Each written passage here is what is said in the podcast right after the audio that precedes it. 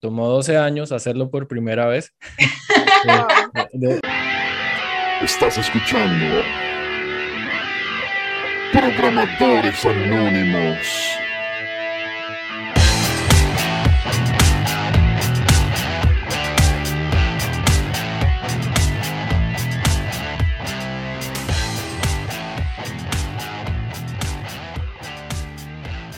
Sean todos bienvenidos a un capítulo más de Programadores Anónimos. En esta, ya no me acuerdo qué temporada en la que estamos, en el primer capítulo de esta temporada dije que era eh, la temporada 6, ayer me di cuenta que era la temporada 4 y no sé si estamos es en la 3, entonces digamos que estamos en una temporada más porque llevar la cuenta es un poco complejo en este tipo de cosas y no estamos al 100% dedicados a ello.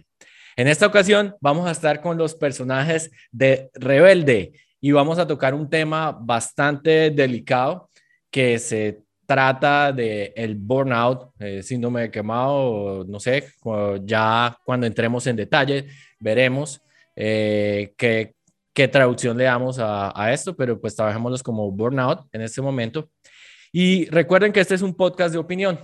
Si tienes dudas específicas sobre temas relacionados con tu salud, por favor consulta a un médico, a un profesional de la salud. Para este episodio vamos a estar con Lupita. Hola, ¿cómo están? Y con Mía. Hola, ¿cómo están? Mía, bueno, ¿y quién les habla? eh, no, Mía, no me acuerdo el apellido, pero Mía, aquí está Mía.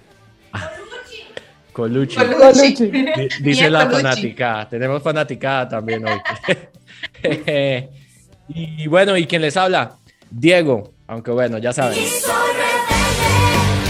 Eh, para arrancar nuestra conversación, así como empecé en la parte de introducción, eh, tratemos de, no sé, tal vez eh, castellanizar lo que estamos diciendo, porque muchas veces sí es importante en el tema de programación, siempre hablamos de que hablar inglés es súper importante para conseguir mejores posiciones, pero a veces es bueno, pues, que hablemos nuestro idioma, ¿verdad? Entonces, si hablamos de la palabra burnout, eh, ¿cómo le podríamos decir a modo, no sé, en español? Si hablamos de burnout, podríamos decir eh, síndrome del trabajador quemado, síndrome de la fatiga en el trabajo. Mm, sí, principalmente estos dos, ¿sí? Claro, eh, no sé, ¿tú qué piensas, Mía? A mí me gusta fatiga más que quemado. Quemado suena, no sé, como que fui a la playa, ¿verdad? Sí, así es. O desgaste, tal vez, del, del, o, del, o del agotado. Me suenan como a sinónimos. Desgaste, agotamiento. Agotamiento, desgaste, fatiga. Sí, está bien. En todo caso, es algo que tal vez eh, en las generaciones pasadas no era tenido tan en cuenta, por lo menos cuando yo me crié y la forma en como crecí, eh, los temas que tenían que ver con la mente no eran como tan tenidos en cuenta, era más bien deje la pereza y salga y no sea vago y, y pues nada, esto lo solucionamos con una cerveza finalmente. Es así, así crecí yo. Pero pues ahora estamos, ya todos estamos mucho más abiertos y sabemos que este tipo de cosas realmente pueden afectar a la salud que tenemos nosotros. Y, pues bueno, en este viaje que estoy yo en este momento, realmente lo que tiene que ver con la mente es bien, bien complicado. Y por eso decidí que era momento en que habláramos de este tema de la, de la mente. Entonces, eh, Lupita, si nos puedes contar un poco de cómo realmente yo puedo saber que existe el burnout y pues en especial, cómo sé que no estoy cayendo en una especie de moda, porque es algo que he escuchado mucho, ¿no? Como que, ay, no, sí, es que ahora está de moda estar burnout, ¿sí? Claro, eh, en ese sentido, pues primero, yo, yo también soy como eh, muy creyente de que hay, hay situaciones, sí, que se ponen de moda, sí, eh, diagnósticos, etiquetas que se ponen de moda y hay muchas personas que, que se aprovechan de ello pero eso no le quita la importancia a que si nosotros tenemos algunos signos de alarma podamos consultar, ¿sí? No irnos como tal a internet y pues en, internet tú consultas por un dolor de cabeza y pues te sale un cáncer, ¿verdad? Entonces lo ideal es obviamente acercarnos al profesional, em, porque cada caso es, específico, ¿sí? Eh, la frase yo no sé, de, de, valor o más utilizada por los psicólogos, eh, yo diría que es depende, ¿no? Porque cada caso es muy particular, ¿sí? Entonces ya adentrándonos un poquito al tema del el síndrome de trabajador quemado, pues primero, ¿qué es? ¿Sí? Eh, este, este síndrome que pues no hace como tal parte de, del manual de diagnóstico de mm, el DSM, sí, que es el manual que nosotros utilizamos para diagnosticar los psicólogos clínicos, o el CIE-10, aunque se dice que este año va a ingresar a ser parte como del listado de, de enfermedades mentales, sí, mm, todavía es considerado un síndrome y igual tiene mucha importancia. La Organización Mundial de la Salud ya la tiene como considerado como un elemento el cual eh, las empresas deberían ponerle atención y demás, eh, porque el síndrome de trabajador que más precisamente ese mm, eh, manejo inadecuado o em, mm, Eh, el síndrome de trabajador quemado es, es considerado como aquel desgaste que puede generarse a nivel laboral, ¿sí? Y es a raíz del estrés crónico que se pueda estar generando a partir de este elemento, ¿sí? Y que, genera eh, sintomatología que tiene que ver con la parte depresiva, con la parte ansiosa, pero hay otros elementos también muy importantes que hacen que eso sea como eh, diferente a un trastorno emocional, ¿sí? Eh, que tiene que ver con la parte de las expectativas. Lo que yo eh, creía que iba a ser mi trabajo y ahora resulta que en el choque de la realidad no lo es. ¿verdad? Entonces esto me puede generar ese agotamiento emocional, ¿sí? Porque en un inicio yo estaba súper emocionado por mi nuevo trabajo, por lo que iba a empezar, eh, y resulta que en la realidad no, no, no me corresponden y pues se presentan un montón de elementos que pues ahondaremos al respecto más adelante, eh, pero también, mm, entonces, mira, hay un aspecto clave que ya acabo de mencionar, el agotamiento emocional, también tenemos... Em, el, yo te puedo interrumpir ahí, Lupita. Eh, es que quisiera, ya que mencionabas los temas emocionales, aclarar, el agotamiento o, bueno, este síndrome del trabajador quemado, ¿hace referencia solo a temas emocionales o también a temas físicos? Es decir, si yo siento que estoy eh, pasando por un episodio en el que tengo síntomas de un trabajador quemado, ¿debo consultar siempre al psicólogo? O, hay otro especialista que pueda ayudarme con el tema. Mejor dicho, si me están doliendo mucho mis manos, eh, en nuestro caso que estamos escribiendo todo el tiempo en el teclado, eh, eso se, eso se puede hacer, eh, puede corresponder a un síntoma de trabajador quemado o es solo un tema emocional y siempre debería yo consultar al psicólogo. Cuando nosotros hablamos un poco del desgaste físico, aquí lo ideal sería obviamente ser tratado por un médico, sí, especialista, sí, eh, pero cuando hablamos o nos damos cuenta que es más vinculado a la parte emocional, allí es cuando estamos un poco más hablando de em, de un psicólogo, sí, o pues incluso hay personas que prefieren el psiquiatra, sí, porque el psiquiatra puede medicarte, eh, pero en estos casos de burnout es muy importante eh, tener ese contacto a nivel de, ok, hablemos y revisemos qué es lo que está pasando, eh, porque estás teniendo un nivel de tensión tan elevado en tu trabajo, ¿sí? Y no únicamente que sea solucionado a través de un medicamento. ¿sí? Entonces, digamos, acá, tú me preguntaste algo súper importante también mía, y es que, ¿cómo diferencio, ¿sí? Cuando es algo eh, emocional a cuando es algo, un agotamiento más bien físico, ¿sí? Y esto eh, se vincula un poco también a lo de la, el, diferenciar un poco del estrés del burnout, ¿sí? No hay burnout sin estrés, ¿sí? Pero no todo estrés es burnout, ¿sí me voy a entender? Entonces, si, tenemos, eh, por ejemplo, estrés, puede que yo me sienta de pronto como que, ok, tengo muchas cosas por hacer, estoy agotada físicamente por todo lo que he estado haciendo, porque mi sistema nervioso está pues en, en, en alarma entera, ¿verdad? Y tengo muchos compromisos, pero tú funcionas, tú lo haces con la carga y todo, pero tú lo haces. En cambio, en el burnout, eh, que es precisamente el agotamiento emocional, tú no sientes esa motivación de hacerlo tú te aíslas, tú ya no tienes ese interés, a pesar de que te está llamando tu jefe, oye, mira, ¿y para cuándo eh, estas tareas? Sí, porque... Eh, ¿Para cuándo es? ¿Para cuándo estas tareas? Porque Diego me decía, eh, oye, es que yo, eh, a nosotros nos piden como, nos miden por métricas, ¿no? Tareas, responden y demás, ¿sí? Entonces, eh, ustedes tienen un número de tareas por realizar y resulta que no, no les interesa hacerlo, ¿sí? Allí es cuando ya estamos hablando como que, ok, hay un agotamiento emocional, estás cambiando, no eres el mismo que eras antes frente a ese trabajo que tenías tanta ilusión de la cual ingresar y desenvolverte y demás.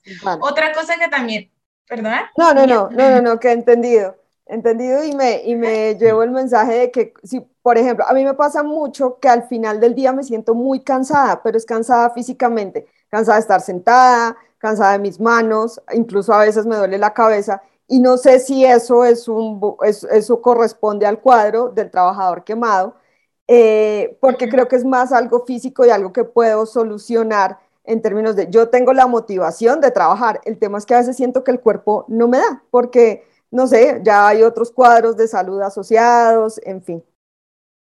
De acuerdo, sí, de acuerdo. Entonces, por eso es tan importante como hacer esa diferenciación. Dime, Diego. Yo, sí, claro, sí. Yo, yo tenía algo también para aportar y que me causa curiosidad porque por lo menos la forma en como yo veo las cosas, a mí me gusta como tratar de tener esto es esto y esto es otra cosa. Y algo que mencionabas era con respecto a que pues el psiquiatra te puede medicar, el psicólogo pues eh, no te puede medicar, pero finalmente eh, a la forma como funcionan los medicamentos, que, que lo que hacen es ayudar a que el propio cuerpo se pueda curar.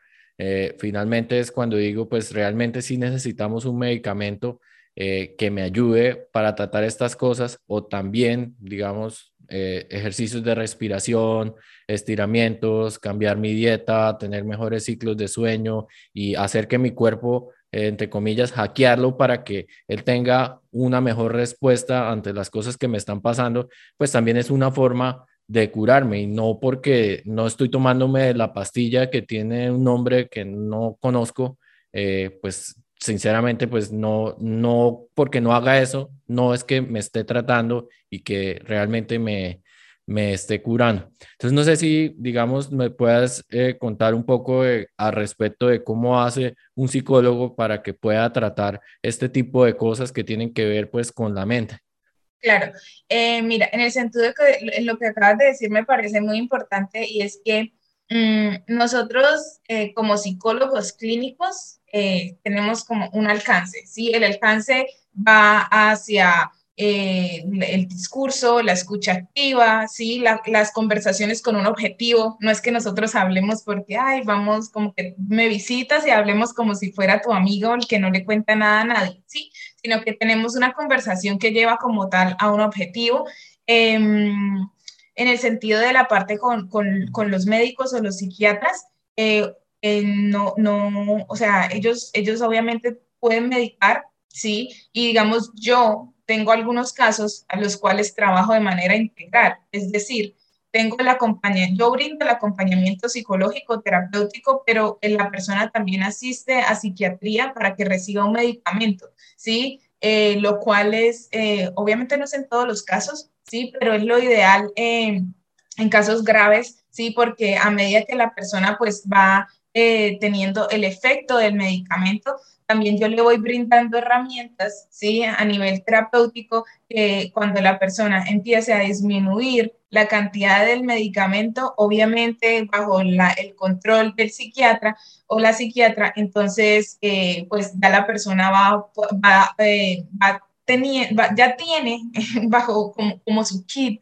de herramientas entonces, eh, y ya conoce sobre lo que le ocurre, si ya ha habido un proceso de psicoeducación y demás, entonces eh, ya, ya puede que haya una mejoría, ¿sí? Frente a su situación, ¿sí? A su situación de vida. Entonces, nosotros en psicología, ¿de qué manera trabajaríamos el burnout? Mira, hay muchas maneras de, primero, yo, yo, yo, yo parto de hábitos de vida, ¿sí? ¿Cómo son tus hábitos de vida? Revisemos cómo es tu rutina diaria, ¿sí? Si tú eres una persona, por ejemplo, este podcast que es para, para programadores, ¿sí? Por ejemplo, mía me decía ahorita, oye, a mí, yo, me, yo termino de trabajar y me duele la espalda, me duelen los dedos, me duele la cabeza, ¿verdad? Porque, ok, ¿cuántas horas pasaste programando? ¿Cuántas horas duraste allí con tu atención eh, completamente entregada con tu esfuerzo mental, lectura, em, estar atenta a los detalles, a los, a los posibles errores mientras ustedes estaban digitando y demás. Entonces, esto es supremamente desgastante. Entonces, ok, ¿qué, qué más estás haciendo aparte de trabajar? Te, despiertas, te sientas en tu escritorio y pasas allí todo el día y luego te vas a dormir o luego te vas a otra pantalla. Entonces, ok, ¿qué podemos empezar a integrar en tu rutina diaria que, te, que aporte a tu autocuidado? El autocuidado es clave en el teletrabajo, en cualquier tipo de trabajo, pero en especial en el teletrabajo porque las personas están eh, viviendo en el, eh, en el lugar que trabajan. Entonces, eso eh, tiene repercusiones a largo plazo, ¿sí? Por otra cosa, también revisamos otras áreas de tu vida, ¿sí? Eh, no, no, no es únicamente cómo te va en tu trabajo, cómo te sientes en, en tu trabajo, sino, oye, ¿y cómo estás a nivel social? Que tienes redes de apoyo, sientes que, que, puedes hablar con alguien, tienes personas a tu alrededor con las cuales tú puedas conversar, te puedas reír, o tenemos que trabajar en eso, ¿verdad?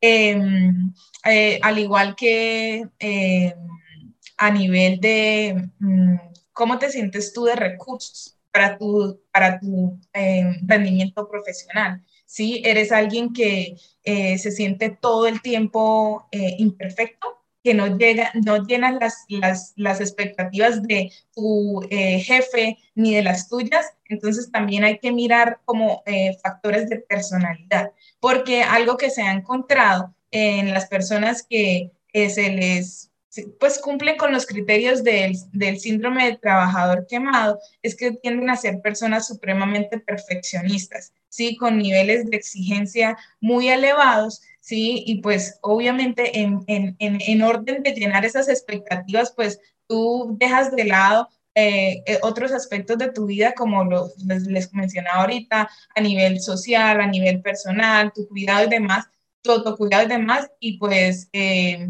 mm, pues llega, llega la eh, esperada fatiga, ¿no? Agotamiento emocional. Yo, quiero hacerles una pregunta acá. Muchísimas gracias, Lupita. Súper valioso eso y quisiera como eh, reseñar un poco de lo que nos hablaste. Nos hablaste de la sintomatología, de eh, alguna caracterización que hay en ciertos pacientes, bueno, no, no términos médicos y menos psicológicos, no los domino, pero, pero en ciertos pacientes el tema de ser perfeccionista está asociado al síndrome del trabajador quemado.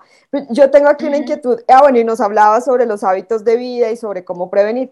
Tengo una inquietud con relación a qué hacer una vez que identificas que tienes el síndrome del trabajador quemado. Lo menciono porque en algún momento de mi vida yo me sentía cansada del trabajo. Fue en este tema, en este tiempo de pandemia, eh, nunca quise pedir vacaciones porque mis vacaciones siempre me las he disfrutado mucho. Pues, o sea, las he usado para viajar, para resolver temas de trámites que tengo pendientes de ir a la notaría, bueno, en fin. Entonces no las quería usar en pandemia porque decía, no voy a poder salir. Entonces, ¿para qué las uso? Eh, pero me empecé a sentir cansada y sí creo que eh, ya, ya un poco desmotivada del trabajo. Entonces me dice mi líder, pide vacaciones porque llevas más de tres años sin pedir vacaciones. Las pedí y fue peor fueron, fue, pedí solo una semana. Tuve insomnio, eh, falta de apetito, quería volver ya al trabajo, estaba muy ansiosa porque como estaba encerrada, no tenía nada que hacer y, a mí, o eso en, perdón, eso en, mía, es muy, es muy, es muy angustiante, es muy estresante. Entonces quería preguntarte sobre las estrategias para, em, pues para mitigar el, eh, eh, para mitigar, no, para, para resolver el problema del eh, síndrome del trabajador quemado. Ok, mira, de acuerdo a lo que tú me dices, eh, pues se vincula mucho a lo que te estaba comentando anteriormente, porque podríamos de pronto suponer, sí, obviamente no, no, te no conozco por completo a Mía, pero pareciera que tu trabajo era la única, casi que única o la principal actividad en tu vida, ¿sí? Y al momento en que la quitamos de ti, porque lo ideal en un tratamiento de burnout es, sí, vete de vacaciones, ¿sí? Pero entonces le quitamos a mí el trabajo y queda Mía mirando para el techo. Sí, además que sola. exacto, vive sola y sin trabajo, entonces es como, ay, ¿ahora qué hago? ¿Sí? ¿En qué puedo eh, eh, utilizar todo este tiempo que tengo en, en, este momento? Oye, sí, hago mis trámites un día, el resto, ¿sí? Entonces, por eso es muy importante, y respondiendo a lo que tú me dices, ¿qué hacemos? ¿Qué hacemos? Busquemos un equilibrio, ¿sí? Oye, tienes tu trabajo que te gusta o que, o que pronto te tiene un poco desmotivado, desmotivada, oye, pues busquemos otra actividad que pueda lograr brindarte ese placer o ese bienestar que tal vez no tienes durante tus 8 o 10, horas de trabajo, ¿verdad? Por otro lado, también eh, es, es muy importante como intentar encontrar eh, ejercer límites, ¿no? Cuando nosotros eh, nos enfocamos tanto en una meta, ¿sí? Nosotros descuidamos un poco los límites, digo nosotros porque también me pasa como psicóloga, ¿sí? Que eh, nosotros ayudamos a otras personas, estamos atentos de otras personas y a veces como que eh, creemos que eso es algo que podemos hacer todo el tiempo, ¿sí? Y pues cuando yo estoy escuchando a otro o estoy escribiéndole a algún paciente y demás, estoy todavía trabajando, ¿verdad? Entonces, eh, en ese sentido también es muy importante. Eh, otra cosa, otro elemento, sí, antes de decir la, la famosa frase que como que ve a terapia, busca ayuda, sí, eh, también podríamos intentar incluir hábitos que no solamente tienen que ver con el ejercicio, la buena alimentación, tener un buen higiene de sueño, también está la, la práctica de meditación, eh, mindfulness, que ahorita está tan de moda, pero es que está demostrando demasiados, demasiados resultados. ¿Y qué es el mindfulness? Intentar practicar la atención plena. Sí que, por ejemplo, eh, tú eres, eh, ustedes como programadores, son personas que se pueden concentrar, se tienen su atención entera en su trabajo, ¿sí? Y bueno, cuando salen de allí, pueden intentar practicar, tener, ponerle atención, pero por ejemplo a los elementos a su alrededor, ¿sí? A elementos que no ven o no perciben a través de una pantalla, ¿sí? Y eso genera bienestar, ¿sí? Nosotros, nosotros actualmente vivimos hiperestimulados. El hecho de tener esos espacios de descanso, ¿sí? De, de relajación, pues nos, nos ayudan. Y digamos, cuando yo lo trabajo con personas, yo lo hablo como un entrenamiento, porque es que muchos de nosotros no lo sabemos hacer. Digamos, estamos eh, sentados en un parque y estamos pensando todavía en trabajo. Entonces, ok, ¿cómo empiezas a aprender a disfrutar de esos espacios plenamente? ¿Sí? Entonces empezamos con tareas muy pequeñas. ¿sí? Con pequeños pasos que nos pueden llevar a grandes logros. Es como mi frase ahí de, de, terapeuta, ¿verdad? Pero, eh, pero, bien interesante eso que dices. De hecho, eh, cosas que pasan, o sea, digamos de mente de programador, no sé, así que tú dices que uno cambia de ambiente y darle foco a otra cosa. Algo que me pasó a mí es que eh, yo soy muy concentrado programando y empecé desde pequeño como a mirar mucho a mi alrededor. Ahora de grande me acordé que siempre me ha gustado ver eso y empecé a ver las cosas, me interesa mucho las estrellas y por eso empecé a estudiar astrofísica. Entonces cambié mi foco y ahora eh, que estoy estudiando esto y que estoy expandiendo pues el conocimiento de las cosas que normalmente venía haciendo, incluso ahora veo la programación desde un punto de vista diferente. Y pues ahora con, mi compañera, eh, pues con, con ahora con mi esposa, nosotros realmente eh, notamos ese cambio, por lo menos en, en la forma de dormir, digamos, ah, puedo dormir ocho horas seguidas eso no pasaba hace un tiempo eh, y me siento más tranquilo sabiendo de que a pesar de que tengo que ir a trabajar y que no es una actividad que es lo que más me gusta, eh, después viene mi dosis de, no sé qué, qué hormona pasará al cerebro, pero mi dosis estudiando el sistema solar o la masa de un planeta o cuál es la masa del agujero negro que acaban de, de encontrar y, y, y en, en, realidad uno se emociona incluso que en las noches que, que le cuento a mi esposa, hey, mira, no, mira, imagínate que el mundo se va a acabar porque está rotando y se va acercando al sol y le explico y nos asustamos los dos por las cosas que digo y como que cambia uno el tema. Bien interesante eso de cambiar la perspectiva, eso es lo que quería decir. Sí, claro, de agregar, agregar nuevas actividades o nuevos hobbies, eh, sí, nuevos elementos, no centrarnos únicamente en trabajo, programación. Aparte que el trabajo de ustedes es bien exigente. O sea, es estar actualizándose, eh, estar entregando. Eh, aparte que, sí, aparte que es muy, muy competitivo. Y ahí yo tenía una pregunta para Diego y para Lupita, y es, eh, no sé, bueno, en el caso de Diego, ¿qué tan fácil sería para ti decirle a tu líder, oye, siento que me estoy sintiendo quemado en el trabajo? En un trabajo en el que uno, o en mi caso, yo siento la competencia de los que están cerca mío y me daría un poco de, o sea, oiga, ¿cómo así? Lleva eh, seis meses en este trabajo y ya se quemó. Eh, entonces me daría un poco de, o me intimidaría poder hablar con mi líder sobre eso. Entonces quería preguntarle a Diego si, si ¿cómo te sentirías eh, o cómo manejarías esa situación en el evento de que, y cuál es la recomendación de Lupita al respecto, si, si te sientes así, pero sientes también que estás en un, en un contexto en el que la competencia es importante y en la que probablemente decir que te sientes quemado es dar una señal de debilidad y de que tú puede que no, es, no seas la persona apropiada para ese trabajo. Pues es que mira, interesante que me preguntes eso porque me tomó 12 años hacerlo por primera vez. wow. Eh, eh, te digo porque eh, en el trabajo anterior que estaba, decidí tomar ese trabajo porque eh, tuve un problema en el trabajo anterior con respecto a la forma como estábamos trabajando y salí corriendo y sin analizar mucho, acepté un trabajo que realmente me quemó. ¿Por qué? Porque este trabajo era con programadores en Vietnam y con programadores en Estados Unidos, en la costa de, del otro lado, ¿sí? En, eh, bueno, el otro Washington, que no es el Washington DC. Sí, el, este y el oeste. El de Washington State, donde queda Seattle. Exacto, allá. bueno, específicamente por allá. Entonces, ¿cuál era mi problema? Que yo estando en Canadá, estaba exactamente en la mitad y a mí me tocaba trabajar a las 6 de la mañana para tener reuniones con las personas de Vietnam. Eh, trabajaba hasta las 10 de la mañana, después empezaba reuniones con la gente de Estados Unidos eh, tenía como mi descanso de almuerzo, descansaba una o dos horas, después arrancaba otra vez a trabajar y tenía reuniones hasta las 10 de la noche, otra vez con las personas de Vietnam. Eh, y me di cuenta de, oye, ¿qué estás haciendo?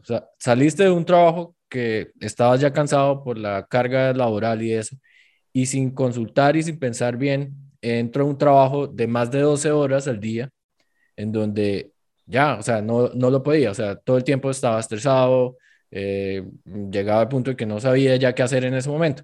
Y digo que me tomó 12 años porque esa fue la, la única vez en que dije, hey, llevo tres meses en este trabajo, cinco, cinco meses en este trabajo, y, y yo voy a hablar con el manager. Y le dije, no, manager, lo siento, este, me va a tomar un tiempo, eh, necesito descansar.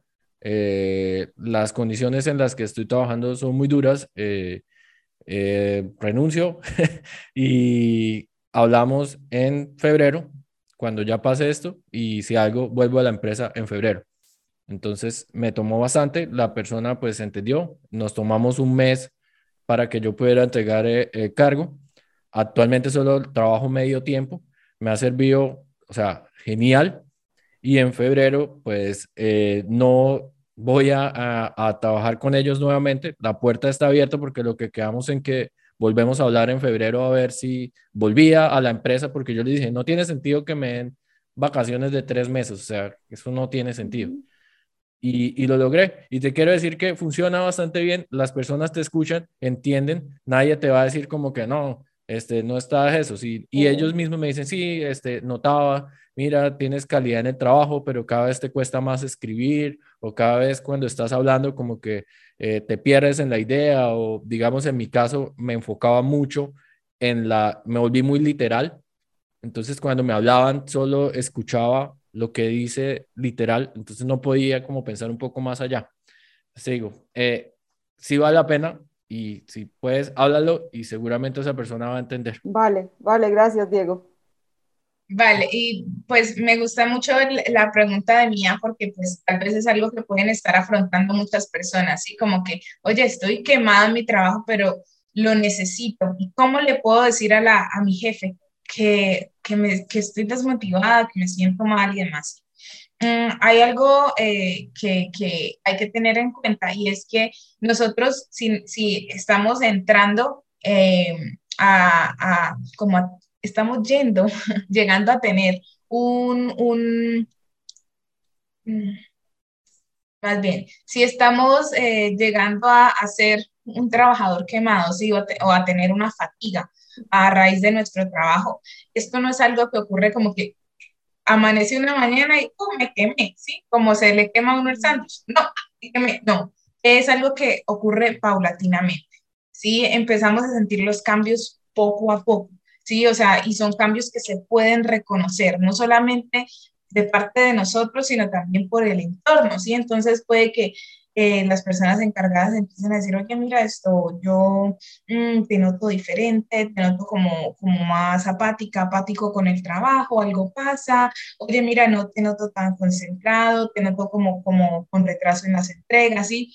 Si, por ejemplo, revisas y tú dices, oye, pues no tengo, digamos, problemáticas en mi casa, no tengo ningún otro tipo de circunstancia que obviamente pueda afectar mi desempeño laboral, sí, porque, a ver, si estás en medio de un divorcio, pues eh, consideramos que no, no, de pronto eso se afecta tu rendimiento laboral, ¿no? O, pues nació un hijo, sí, que también implica cambios en tu ritmo de vida, pues ok, eh, no vas a rendir igual, ¿verdad?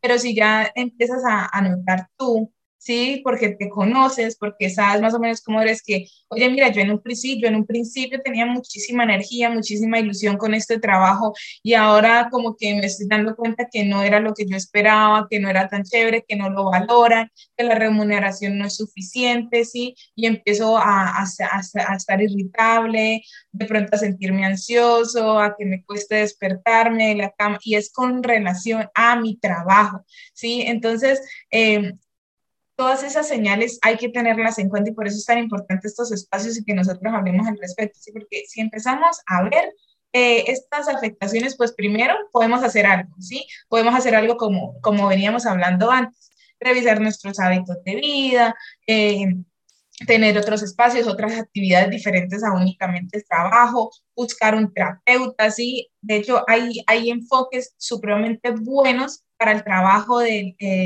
con el trabajador quemado. O una persona que está teniendo síntomas, ¿sí? No hay que llegar como tal al diagnóstico, sino que, oye, tienes síntomas, ok, podemos trabajar desde la terapia cognitivo-conductual, ¿qué, tiene que ver con, digamos, esas ideas irracionales que tú tienes frente a la productividad y de tu trabajo, ¿sí?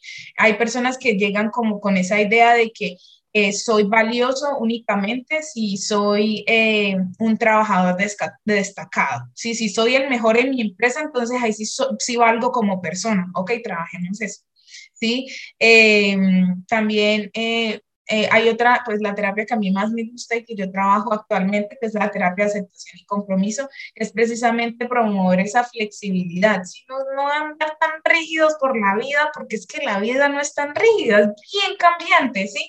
Entonces, se trata también de que pues a medida que nosotros nos insertamos en, esa, en ese ser flexible, de, ese, de tener herramientas para adaptarnos, ¿sí? también eh, actuar, ¿sí? No quedarnos en el anhelar y de pronto querer hacer, querer lograrlo, sino que, ok, ¿qué vamos a ir haciendo en pro de esa, esa Lupita, esa mía, ese Diego que quiere sentirse a gusto con ese trabajo que tienen ahorita o que necesitan en este momento, ¿sí? Obviamente, pues teniendo en cuenta los límites, ¿sí? Como que, oye, pues es que en tu trabajo no te respetan ni los horarios de sueño, entonces empecemos a revisar tal vez otras, otras, otras oportunidades laborales, porque pues también hay que, hay que ser conscientes de que no únicamente el, el, el problema puede ser de nosotros, sino también el entorno en el que nos encontremos. Bueno, eh, yo acá quería, digamos, eh, cambiar un poco la perspectiva de lo que veníamos hablando eh, para tratar de resolver una duda que tengo como a nivel de cómo yo veo la vida y como estoy seguro que varios programadores la pueden ver. Y es que en lo personal, a mí me gusta experimentar con cosas y ver cómo reacciona mi cuerpo a eso. Entonces, eh, si cambio mi forma de respirar cuando estoy corriendo, ¿qué pasa? Si antes de dormir respiro de esta manera o de esta otra, ¿qué pasa? ¿Me quedo dormido más rápido? ¿Me quedo dormido más despacio? Eh, si en las mañanas, todas las mañanas estiro, pasa algo. Si logro hacer un split, eh, pasa algo. Y así es, he ido llevando como un registro de que las cosas que están pasando y he descubierto cosas interesantes, eh, por lo menos que me funciona a mí y que no las puedo generalizar porque pues una muestra de uno no va a ser para todos. Pero mi invitación acá es que esos hacks realmente existen y son cosas sencillas que puede uno mirar. Si todas las mañanas te irrita ver el plato sucio, pues prueba no ensuciándolo o lavándolo inmediatamente y la próxima vez que te levantes ya no ves y ves un cambio. Entonces ya sabes qué es lo que tienes que hacer. Y, es como que, ¿cómo yo puedo hackear para hackear mi vida para que mi cuerpo reaccione de la mejor forma posible y pues yo finalmente me sienta tranquilo? Entonces no sé si ustedes tienen algún tipo de esas cosas que hacen que les produce resultados positivos a ustedes eh, eh, en su cuerpo o, pues, o que han notado tal vez, ¿no? Que cuando hago esto, entonces pasa esto negativo, entonces dejé de hacerlo, por ejemplo.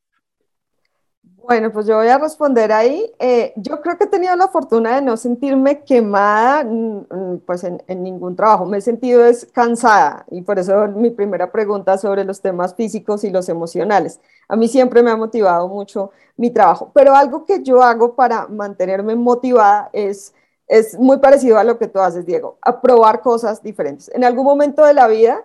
Eh, tal vez llevo mucho tiempo desarrollando en Java, entonces me quiero pasar a temas de frontend y yo misma busco la forma de cambiar eh, como mis actividades diarias para no aburrirme de la rutina. Es como eso, busco evitar el aburrimiento, aunque es bueno. Eh, también busco mantenerme muy ocupada, eso, esa estrategia también me, me funciona. Eh, a mí eso me da mucha felicidad, poder estar ocupada y poder sentir al final del día que mi día fue satisfactorio, o sea, sentirme satisfecha con lo que hice en el día. Creo que eso también mm, me ayuda a no sentirme quemada.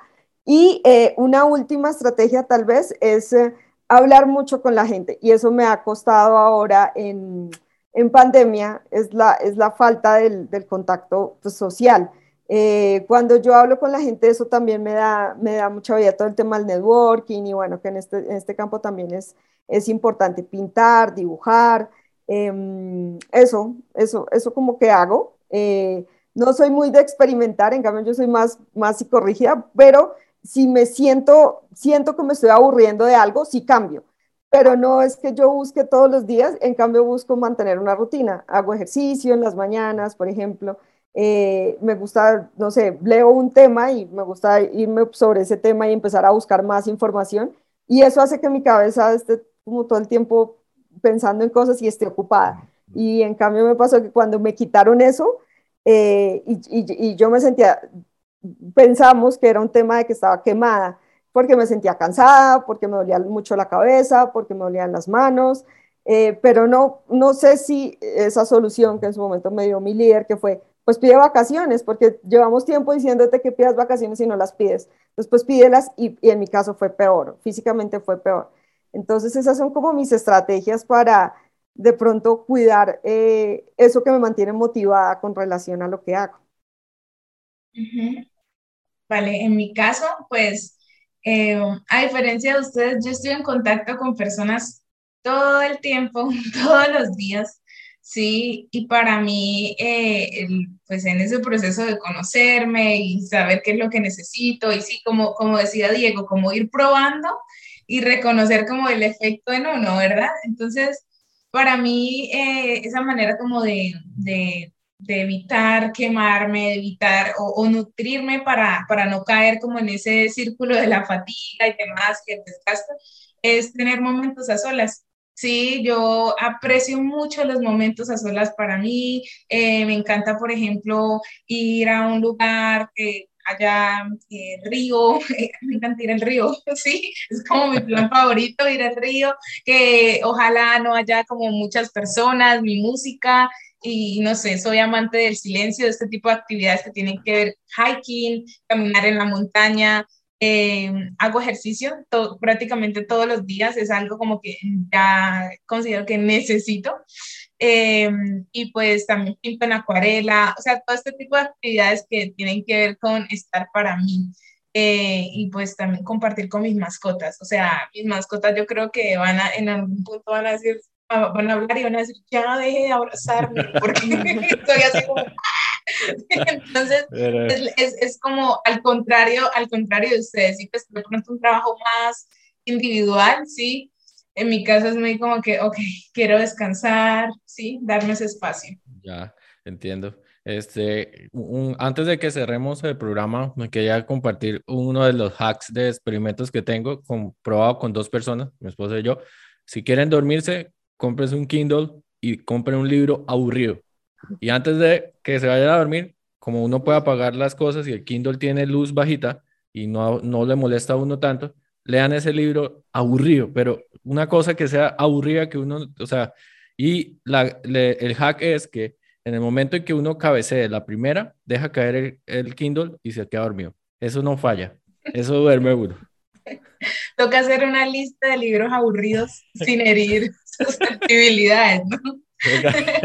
Por libros para dormir. Sí creo, que, sí creo, que, el tema del sueño es bien, bien importante acá, ¿no? O sea, eso influye mucho en, en, cómo emocionalmente se siente uno y en, y en poder identificar si realmente lo que estoy sintiendo es un síndrome del trabajador quemado. Si puede que 10 años después de que llevo ejerciendo mi profesión me cuestione sobre, ¿será que escogí la carrera apropiada? ¿Será que estoy en el campo apropiado dado que ya me siento cansada y los que hacen lo mismo que yo lo acaban en cuatro horas y yo me demoro ocho?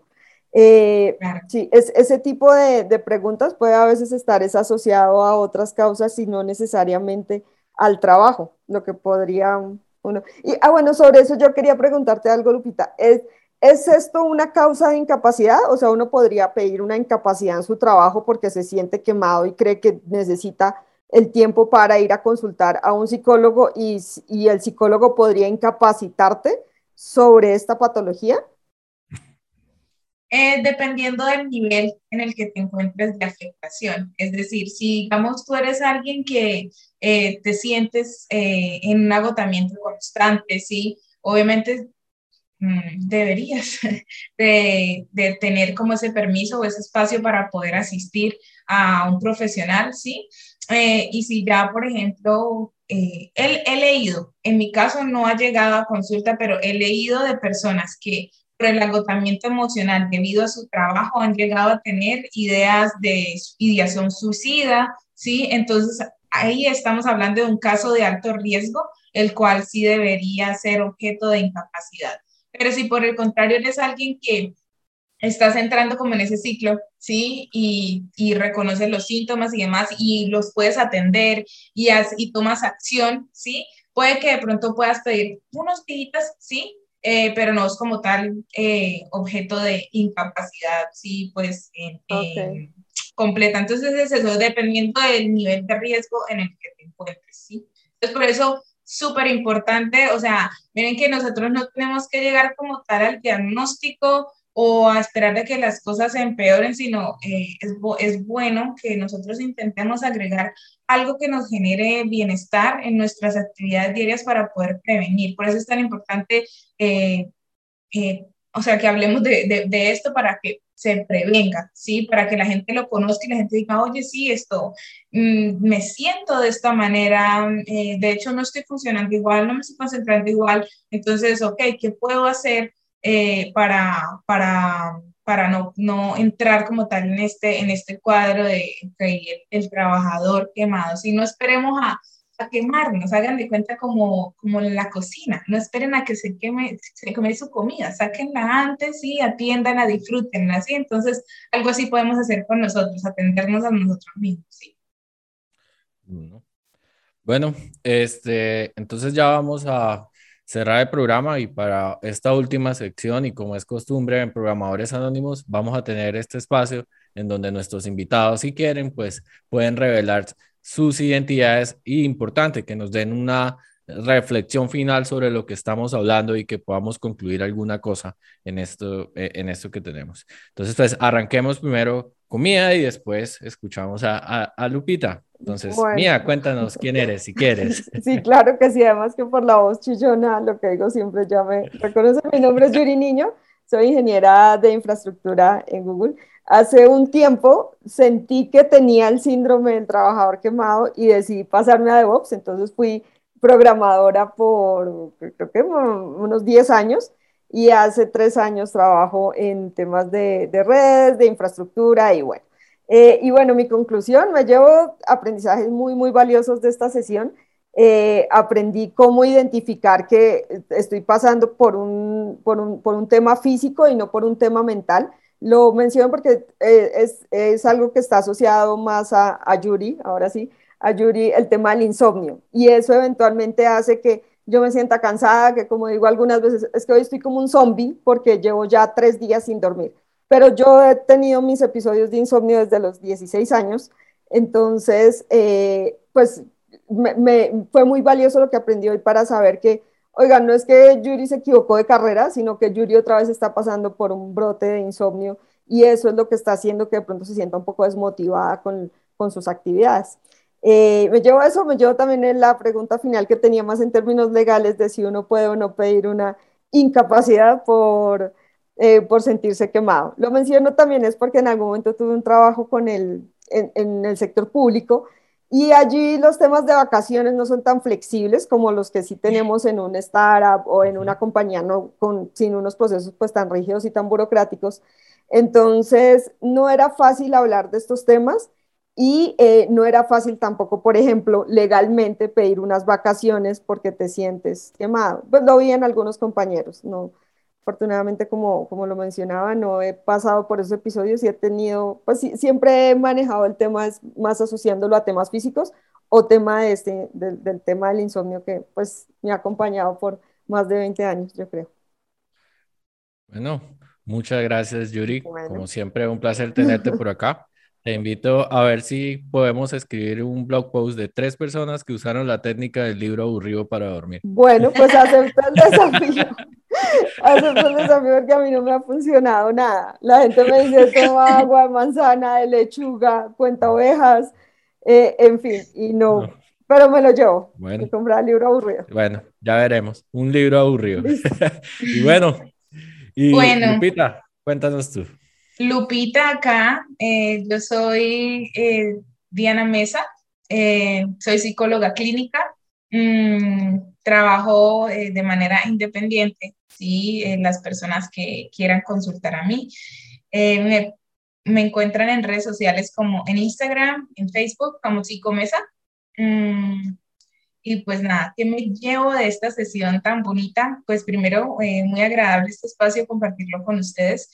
Eh, algo que le comentaba a Diego es que eh, no, nunca he trabajado con una persona que, que, se dedique a la programación, sí con personas que teletrabajan, entonces muy interesante como conocer la perspectiva de ustedes y sus experiencias. Em, ¿Qué me llevo o qué me, qué me parece importante resaltar? Em, la importancia de pedir ayuda, ¿saben? O sea, eh, de poder reconocer, ver que nosotros estamos entrando de pronto en un, en un momento de dificultad, ¿sí? Y que eh, brindarnos espacios para nosotros, ya sea eh, buscando un profesional en, en, salud, buscando a, recurriendo a nuestra red de apoyo, que puede ser amigos, familiares, es, es, bien importante, ¿sí? Y brindarnos espacios de tranquilidad, o que nosotros disfrutemos, ¿sí? Como por ejemplo Diego que disfruta de seguir aprendiendo de otro tema, pues genial, hazlo, ¿sí? Pero en pro de tu bienestar, ¿listo? Entonces, eh, nada, eso, eso me parece importante resaltar. Bueno, muchas gracias a todos por escucharnos, muchas gracias a ustedes por su tiempo. Esto fue un capítulo más de Programadores Anónimos. Buena ciencia a todos. Gracias.